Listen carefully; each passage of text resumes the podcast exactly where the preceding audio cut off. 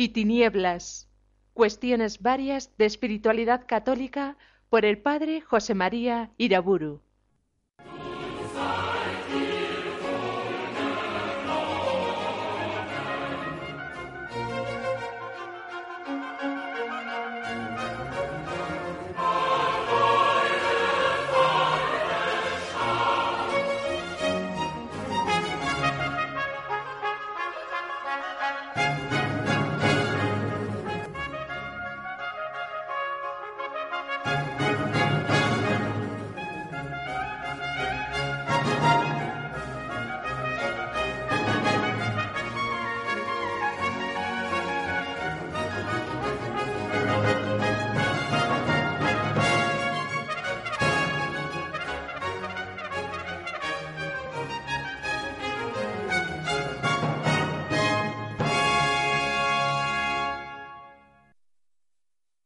En el nombre del Padre, del Hijo y del Espíritu Santo.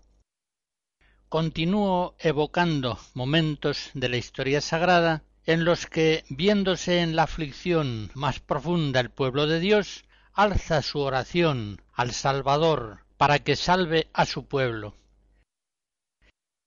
Y recuerdo ahora el libro de Judith, en el cual se nos narra la angustia de Israel cuando estaba sitiado en una ciudad por los asirios y cómo el pueblo es liberado por el Señor a través de la oración y de la acción de Judith. Los jefes del pueblo, después de tantos días de sitio angustioso, habían ya propuesto será mejor que nos entreguemos a ellos, porque al menos siendo siervos suyos salvaremos la vida. Capítulo 7. Otros, como Ocías, ponían en el Señor su confianza, pero una confianza limitada, condicionada. Esta era la propuesta de Ocías.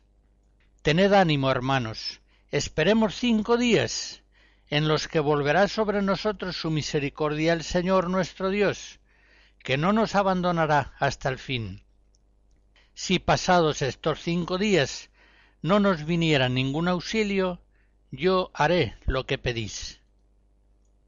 Se alzó entonces Judith, fortalecida por el espíritu de Yahvé, una viuda muy piadosa, y con toda indignación dijo a los jefes de Israel ¿Quién sois vosotros para tentar a Dios, los que estáis constituidos en lugar de Dios, en medio de los hijos de los hombres?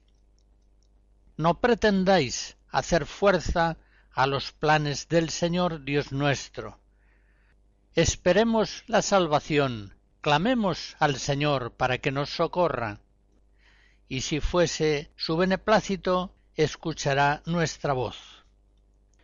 Los jefes judíos aprobaron las palabras de Judith, y la joven viuda, antes de entrar en acción, se recogió para orar alzando al Señor esta hermosísima oración que recoge el capítulo nueve de su libro. Judith, postrándose rostro en tierra, echó ceniza sobre su cabeza y descubrió el cilicio que llevaba ceñido.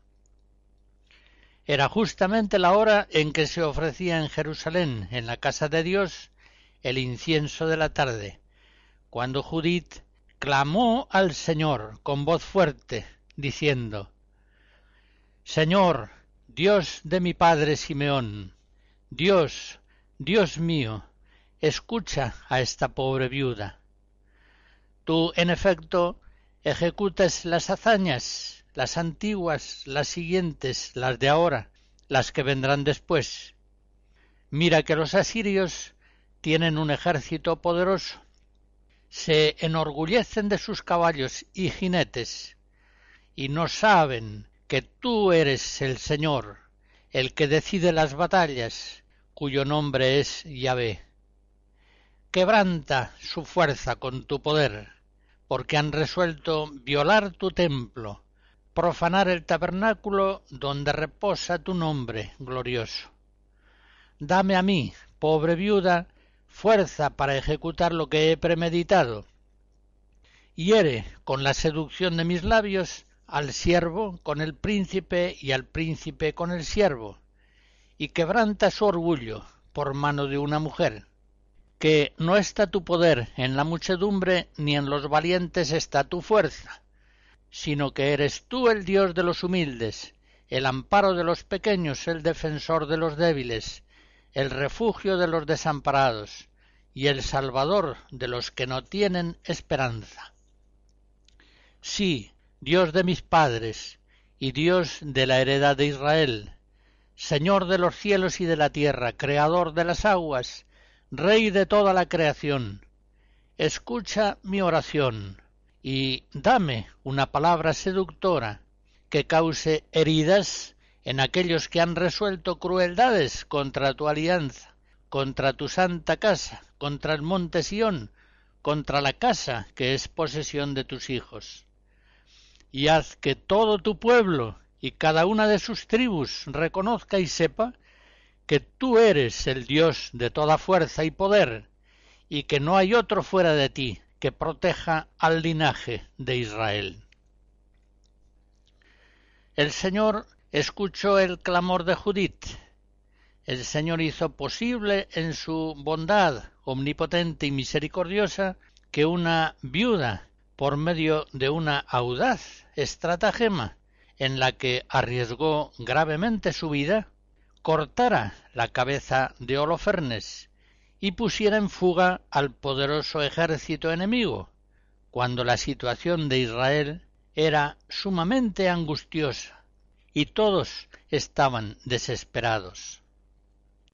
Gracias a la fe y a la esperanza de Judith, pudo Israel, desde lo más profundo de su calamitosa situación, levantar a Dios su corazón en un clamor de oración suplicante. Dios tuvo misericordia de su pueblo, le dio la libertad y la salvación, e Israel cantó su gloria. Fragmentos de la misa Eterna Christi Munera de Palestrina a finales del siglo XVI.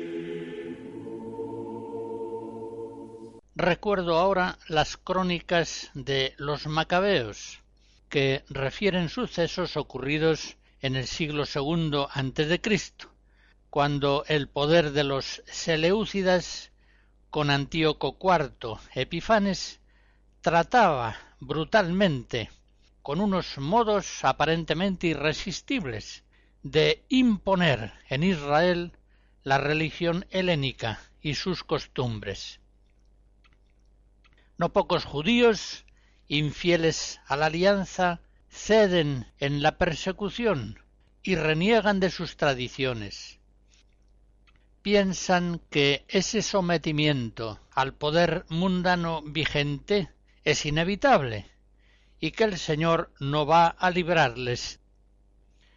Pero entonces, fortalecidos por el espíritu de Yahvé, Matatías y sus hijos, entre los que destaca Judas, llamado el Macabeo, tienen fe en el Señor, por tanto tienen esperanza, y por eso, apoyados en su fe y en su esperanza, se atreven a levantarse en una guerra heroica en medio de la abominación de la desolación, que abundaba en un ambiente de apostasía, Matatías grita en la ciudad Todo aquel que sienta celo por la ley y quiera mantener la alianza, que me siga.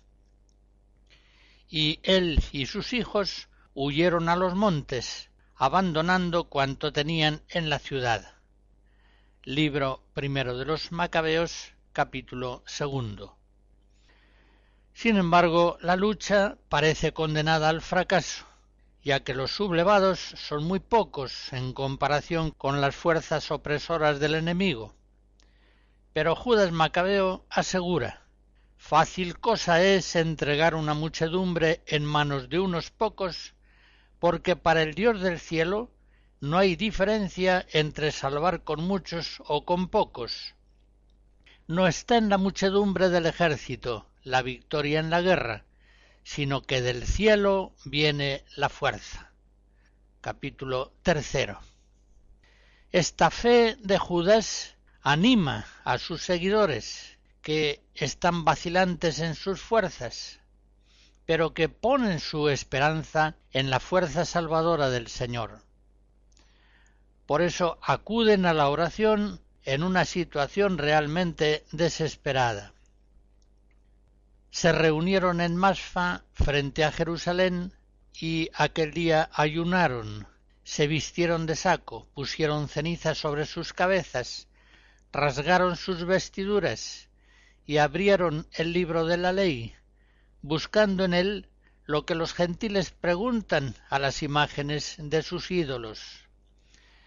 Clamaron entonces al Señor a grandes voces, diciendo ¿Qué hemos de hacer, Señor? Tu santuario está pisoteado y profanado, tus sacerdotes en luto y humillación, y ahora los gentiles se han reunido contra nosotros para destruirnos. ¿Cómo podremos hacerles frente si tú no nos ayudas? Tocaron entonces las trompetas y prorrumpieron en un gran clamor. Pensaban mejor es morir combatiendo que presenciar los males de nuestro pueblo y del santuario. En todo caso, hágase la voluntad del cielo. Capítulo tercero.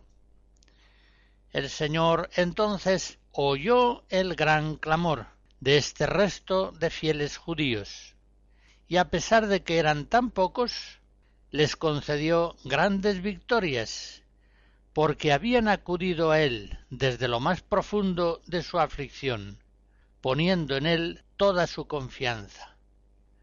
Bien sabemos en la fe que en la confianza puesta en Dios no puede verse defraudada.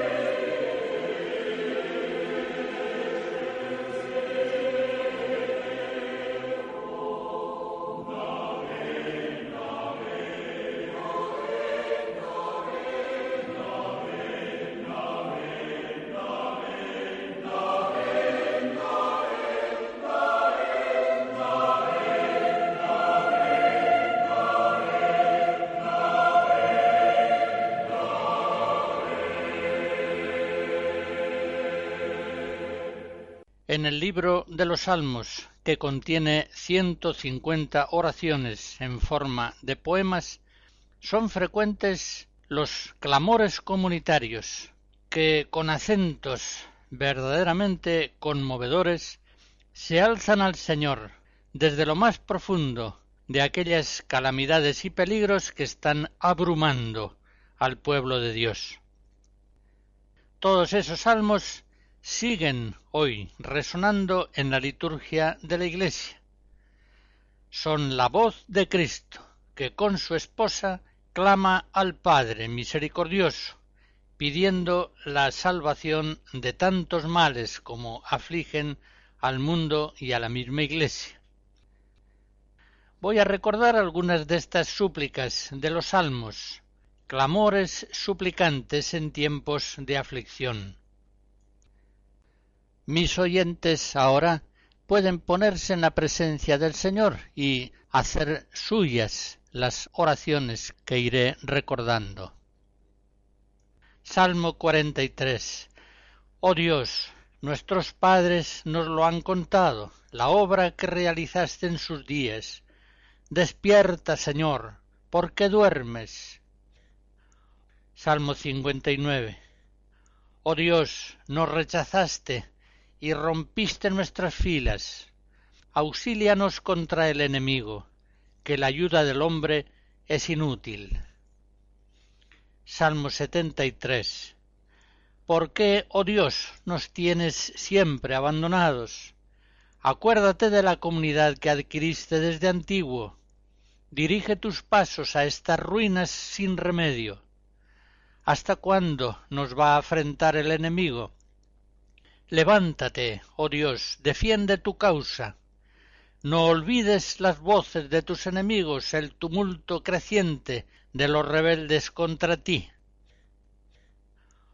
Salmo 78 Dios mío, los gentiles han entrado en tu heredad, han profanado tu santo templo, han reducido Jerusalén a ruinas. ¿Hasta cuándo, Señor? ¿Vas a estar siempre enojado? Que tu compasión nos alcance pronto, pues estamos agotados. Socórrenos, Dios, Salvador nuestro, por el honor de tu nombre. Te daremos gracias siempre, de generación en generación. Salmo 79 que es muy característico, el salmo de la viña devastada. Despierta, Señor, tu poder y ven a salvarnos. Oh Dios, restauranos, que brille tu rostro y nos salve. Ven a visitar tu viña, la cepa que tu diestra plantó. La han talado y le han prendido fuego. Danos vida para que invoquemos tu nombre. Salmo 84 Restauranos, Dios Salvador nuestro, cesa en tu rencor contra nosotros. Muéstranos, Señor, tu misericordia, y danos tu salvación. Salmo 88 ¿Hasta cuándo, Señor, estarás escondido y arderá como un fuego tu cólera? ¿Dónde está, Señor, tu antigua misericordia que por tu fidelidad juraste a David. Acuérdate, Señor, de la afrenta de tus siervos. Salmo 89. Señor, tú has sido nuestro refugio de generación en generación. Cómo nos ha consumido tu cólera y nos ha trastornado tu indignación. Vuélvete, Señor, ¿hasta cuándo? Ten compasión de tus siervos baje a nosotros la bondad del Señor. Salmo 105 Hemos pecado con nuestros padres, hemos cometido maldades e iniquidades, pero el Señor miró su angustia y escuchó sus gritos, recordando su alianza con ellos, se arrepintió con inmensa misericordia. Sálvanos, Señor Dios nuestro, reúnenos de entre los gentiles. Daremos gracias a tu santo nombre, y alabarte será nuestra gloria. Hay también otros salmos que, alzándose igualmente al Señor desde la aflicción más profunda, son más bien un clamor individual de la persona afligida. La Iglesia también los emplea, viendo en el salmista una personificación del pueblo de Dios sufriente. Así, por ejemplo, el Salmo 24, con el que se inicia el año litúrgico en el primer domingo de Adviento. Ad te domine levavi animam meam. A ti, Señor, levanto mi alma, Dios mío, en ti confío, no quede yo defraudado no triunfen de mí mis enemigos, pues los que esperan en ti no quedan defraudados. Hemos de reconocer con gozo que por obra del Espíritu Santo la oración suplicante de Israel sigue siendo hoy modelo perfecto para la Iglesia, que se ve tantas veces en calamidades y aflicciones. Y así lo entiende la Iglesia, ya que continuamente emplea en su liturgia esas grandes oraciones inspiradas por Dios a los judíos, como los salmos, o como aquella otra súplica grandiosa que leemos en el libro de Daniel, en el capítulo nueve. Oye, Dios nuestro, la oración de tu siervo, escucha sus plegarias, y por amor de ti, Señor, haz brillar tu rostro sobre tu templo devastado. Oye, Dios mío, y escucha. Abre los ojos y mira nuestras ruinas. Mira la ciudad sobre la que se invoca tu nombre. Pues no por nuestras justicias te presentamos nuestras súplicas, sino por tus inmensas misericordias. Escucha, Señor, Perdona, Señor. Atiende, Señor, y actúa, no tardes, por amor de ti, Dios mío, ya que es invocado tu nombre sobre tu ciudad y sobre tu pueblo.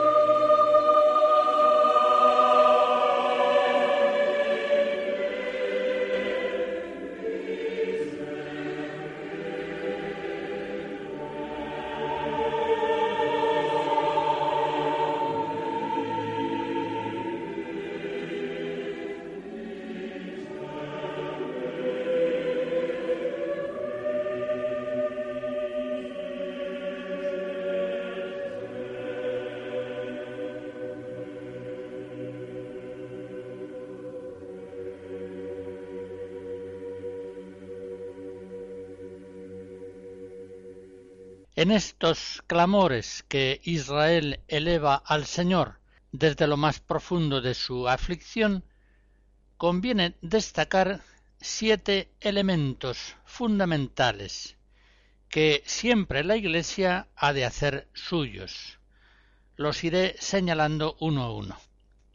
En primer lugar, el Israel verdadero reconoce la gravedad de los males que padece a veces solamente es un resto fiel el que alcanza a ver los males que el pueblo está sufriendo, mientras que el Israel carnal no los ve, o por decirlo mejor, no los reconoce.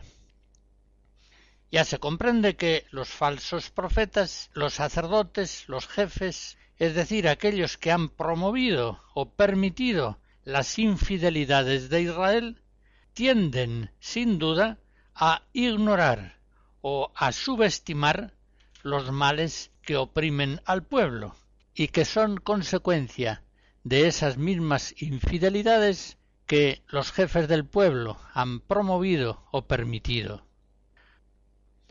Igualmente ocurre dentro del pueblo, aquellos que son más cómplices de esas mentiras y pecados son justamente los que minimizan las abominaciones generalizadas o los que ni siquiera las ven.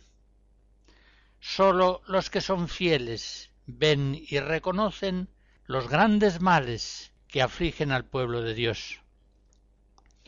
Por eso dice el Señor a los potentes ejecutores de su providencia. Así lo leemos en Ezequiel 9. Recorre la ciudad, atraviesa Jerusalén y pon por señal un atau en la frente de los que gimen afligidos por las abominaciones que en ella se cometen. Como se ve en este texto de Ezequiel, estos llevando en su frente, es decir, en su pensamiento, el signo tau, muy semejante al signo de la cruz, quedarán exentos del castigo exterminador merecido por los pecados. Pero los otros, aquellos que son cómplices de todas esas maldades y abominaciones, no reconocen esos males, de los cuales ellos mismos son causantes, y serán exterminados. Los falsos profetas, por supuesto, no reconocen las calamidades en que el pueblo se ve sumido, o las amenazas inminentes de grandes aflicciones. Lejos de eso, esos falsos profetas aseguran Vamos bien, paz, paz. No temáis, confiad en el Señor, que caminando por donde vamos, no va a sobrevenir calamidad alguna. Los profetas verdaderos, sin embargo, los únicos que hablan en el nombre de Dios dicen justamente todo lo contrario. Vamos mal, convertíos urgentemente, terribles males vendrán sobre nosotros si seguimos siendo infieles a la alianza, y grandes bienes nos concederá el Señor misericordioso si nos volvemos a Él. Ese es el mensaje habitual de los profetas verdaderos, en contraposición al de los profetas falsos. Los verdaderos denuncian los pecados de su pueblo y le profetizan grandes calamidades, pero al mismo tiempo le prometen, si hay conversión, grandes misericordias de Dios. Estos son, pues, los únicos profetas que, señalando al pueblo el camino verdadero de la salvación, que es el camino de la conversión, le aseguran esperanzas verdaderas si lo sigue y grandes males si lo desprecia. Por eso cuando actualmente en la Iglesia se habla de profetas de calamidades en un sentido despectivo, como si se tratara de profetas falsos, se contraría la tradición de la Biblia. En las Sagradas Escrituras, efectivamente, los falsos profetas son aquellos que anuncian prosperidades, aunque no haya conversión en el pueblo, mientras que los verdaderos profetas anuncian grandes males si no hay conversión y grandes bienes si ésta se produce. Un segundo rasgo de la oración suplicante de Israel en la aflicción. Israel confiesa humildemente que todas las calamidades que está sufriendo proceden de sus propios pecados y que por tanto estas calamidades son castigos de Dios totalmente justos y merecidos.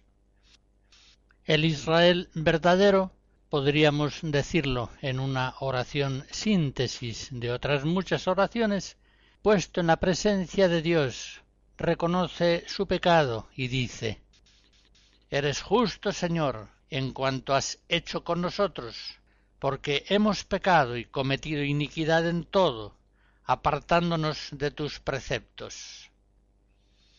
Israel desde lo más profundo clama al Señor, aplastado bajo el peso de sus propias culpas. Así lo leemos en el Salmo 38. No tienen descanso mis huesos a causa de mis pecados. Mis culpas sobrepasan mi cabeza, son un peso superior a mis fuerzas. No me abandones, Señor Dios mío, no te quedes lejos. Ven a a socorrerme, Señor mío, mi salvación. Tengamos bien claro que no tiene salvación aquel pueblo que ignora sus propios males, o que si los conoce no quiere sin embargo reconocer que esos males proceden de sus propios pecados.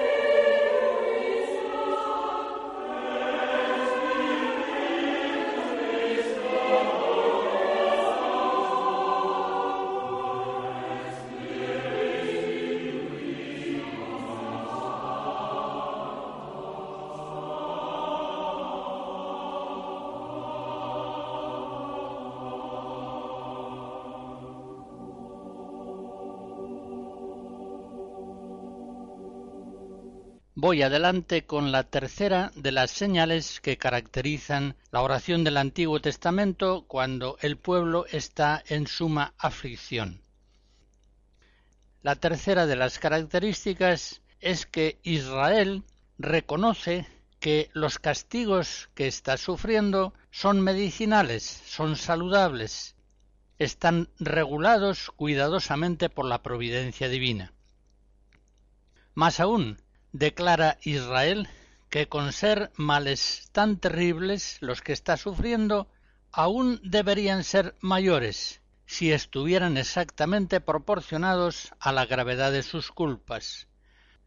Por eso en el Salmo 102 confiesa el Señor no nos trata como merecen nuestros pecados, ni nos paga según nuestras culpas. Incluso da gracias al Señor por esas penalidades. Demos gracias al Señor nuestro Dios que nos pone a prueba, como puso a prueba a nuestros padres, para purificarnos en el sufrimiento, como en un crisol. Una cuarta característica de la oración de Israel en tiempos de aflicción. Israel, abrumado por una avalancha de males, que se le ha venido encima se reconoce absolutamente impotente para recuperar por sus propias fuerzas la salud, la libertad, la paz, la prosperidad. Su abatimiento es total. Reconoce que no tiene ya maestros, ni profetas, ni soldados, ni guías. Reconoce que está hundido en la debilidad y la miseria. Los jefes son necios, cobardes y traidores, y tanto el profeta como el sacerdote vagan sin sentido por el país. En estas circunstancias, ¿quién podrá traer la salvación al pueblo? En el Salmo 120 encontramos esta oración. Levanto mis ojos a los montes. ¿De dónde me vendrá el auxilio? El auxilio me viene del Señor, que hizo el cielo y la tierra. Una vez más, Israel se ve solo y abandonado, abrumado por las fuerzas adversas, pero no se desespera, sino que desde lo más profundo de su abatimiento eleva esperanzada su oración al único Señor del cielo y de la tierra, que tiene poder para salvar. Una quinta nota de la oración bíblica en la aflicción. Dios puede salvar, sean cuales fueren las calamidades de su pueblo. Israel cree firmemente que el Salvador puede salvarle. Por enormes que sean sus miserias, mucho mayor es la misericordia del Señor. Él es omnipotente, todo está en su mano. Es Él quien realiza las hazañas antiguas, pasadas y presentes. Por eso Israel no se asusta ante los inmensos ejércitos del enemigo y sabe que para realizar las victorias para el Señor omnipotente y misericordioso es lo mismo que sus fieles sean pocos o sean muchos. Siendo Yahvé el creador del cielo y de la tierra, el que mantiene todas las criaturas en el ser, Él es el único que puede traer salvación infalible a su pueblo, por pésimas que sean las calamidades en que se ve hundido. Pero eso sí, para que Dios realice ese milagro de salvación que el pueblo ansía, es preciso que Israel ponga la confianza solamente en el Salvador, en el Señor, y en nada ni en nadie más. De las notas y características anteriormente señaladas se deriva la sexta. Israel clama, pide y suplica la misericordia de Dios con esperanza. Levántate, Señor, extiende tu brazo poderoso, no tardes, acuérdate de nosotros, no nos desampares, no te olvides de que somos tu pueblo y tu heredad. Acuérdate de que fuiste tú quien nos sacó de Egipto. Recuerda que hiciste grandes promesas a nuestros padres. La súplica de Israel, como hemos visto, es tan apremiante que se convierte a veces en reproche filial, en atrevida acusación. ¿Por qué tardas tanto? ¿Vas a estar siempre enojado? ¿Te has olvidado de nosotros? ¿Hasta cuándo, Señor? La séptima nota de la oración de Israel en la aflicción está en que la oración suplicante de Israel busca ante todo la gloria de Dios. Clama Israel y pide salvación al Señor alegando el honor de su nombre. No nos abandones, Señor, no permitas la destrucción de tu templo, la humillación de tu pueblo, el desprestigio de tu nombre santo. Ten piedad de nosotros y restauranos que brille tu rostro y nos salve. Te lo pedimos por tu honor, Señor, por la gloria de tu nombre, que ahora se ve humillado entre las gentes a causa de nuestras miserias. Israel promete al Señor que de la salvación que recibirá ha de brotar la alabanza divina.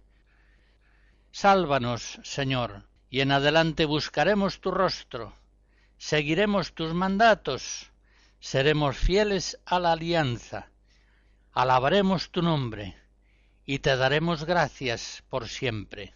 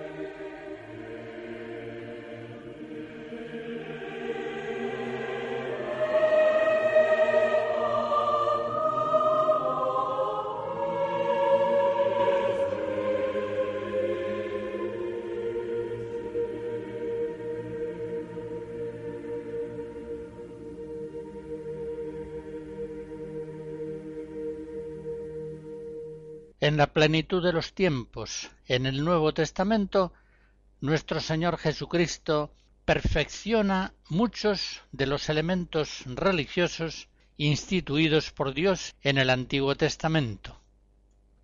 Y otras veces, como ocurre con el sacrificio del Calvario, lleva a su plenitud en desarrollos cualitativamente nuevos aquellos antiguos elementos de la religiosidad de Israel.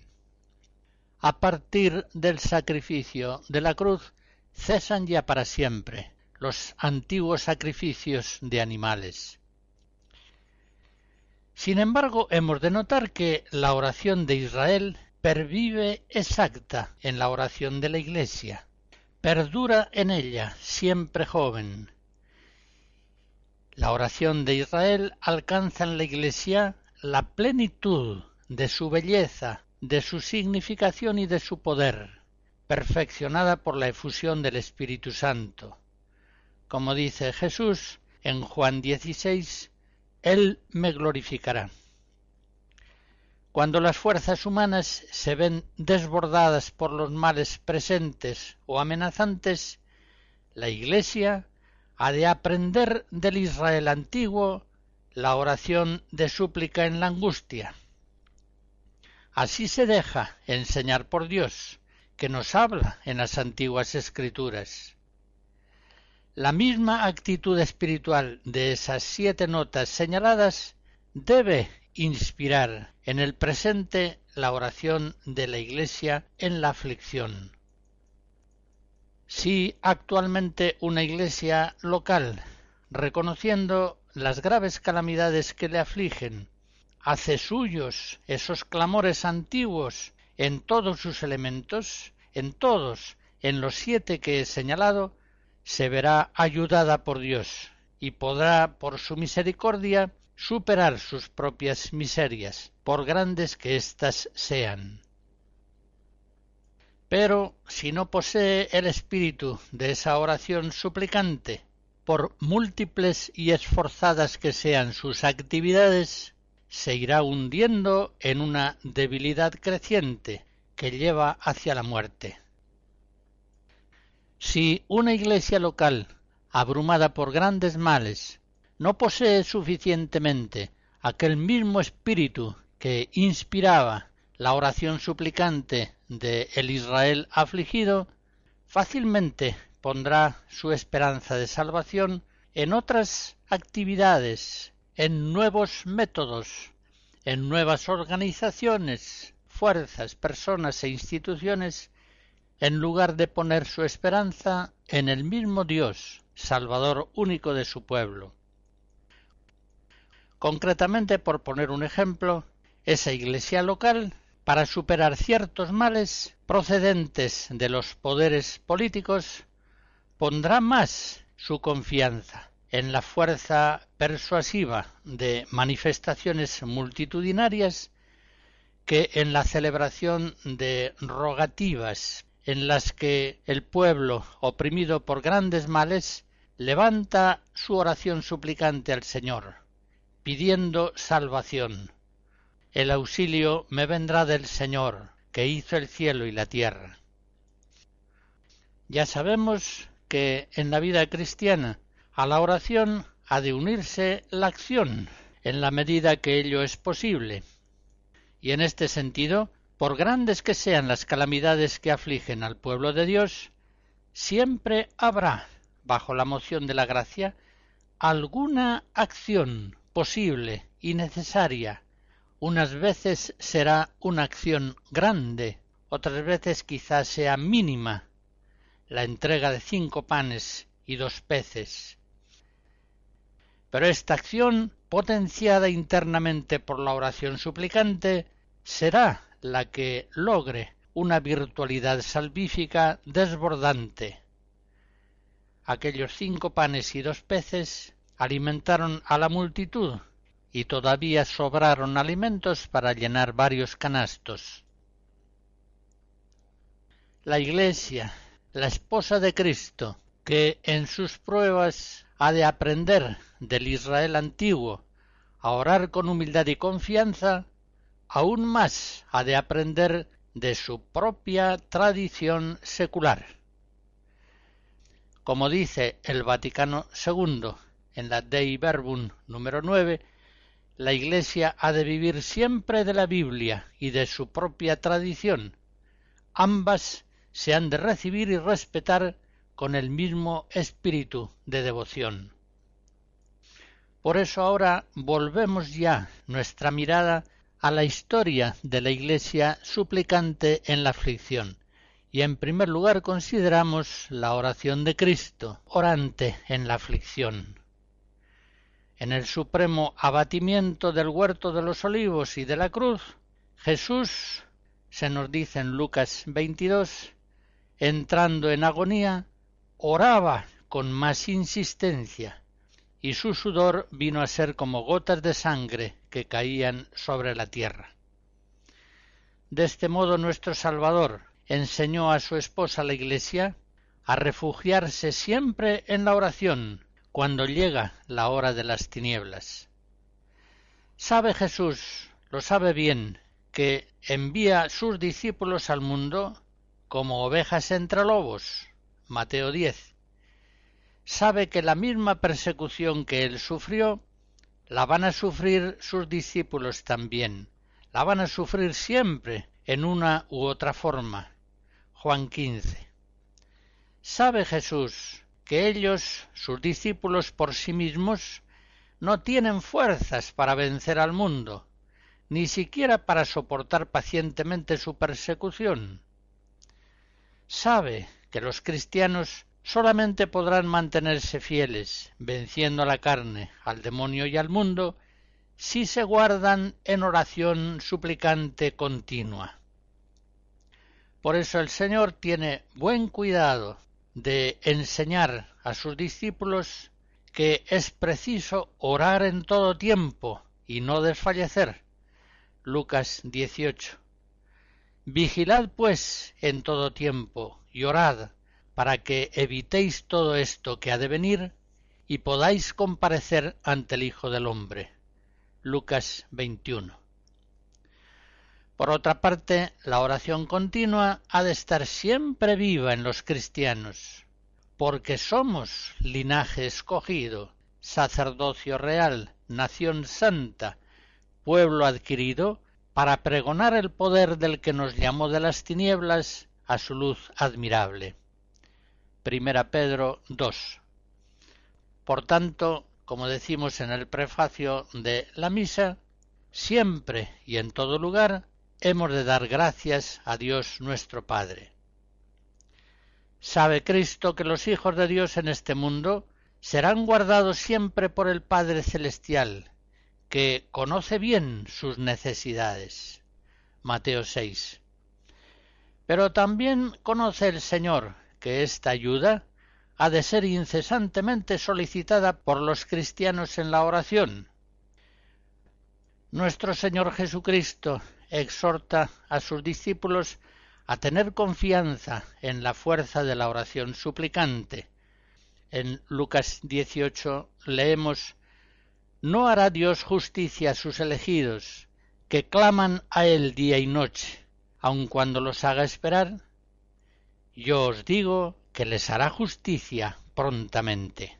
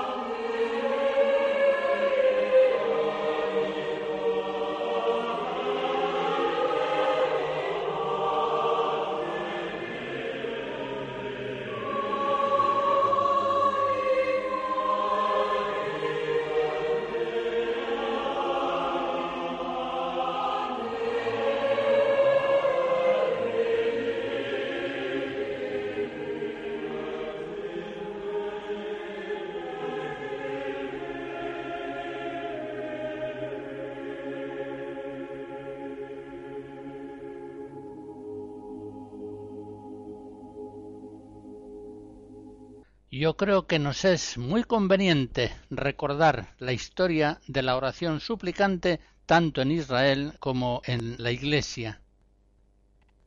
En unos tiempos antropocéntricos en los que predomina un voluntarismo de corte pelagiano o semipelagiano, las rogativas, las asambleas de oración para suplicar de la misericordia divina que ponga remedio a las miserias que nos abruman no están de moda.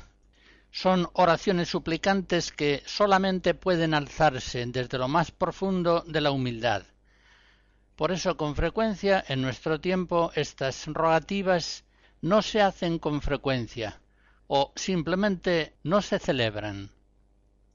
Pues bien, en estos días en que tantas iglesias locales sobre todo en los países más ricos del occidente descristianizado, se ven combatidas por el mundo y en sí mismas gravemente debilitadas.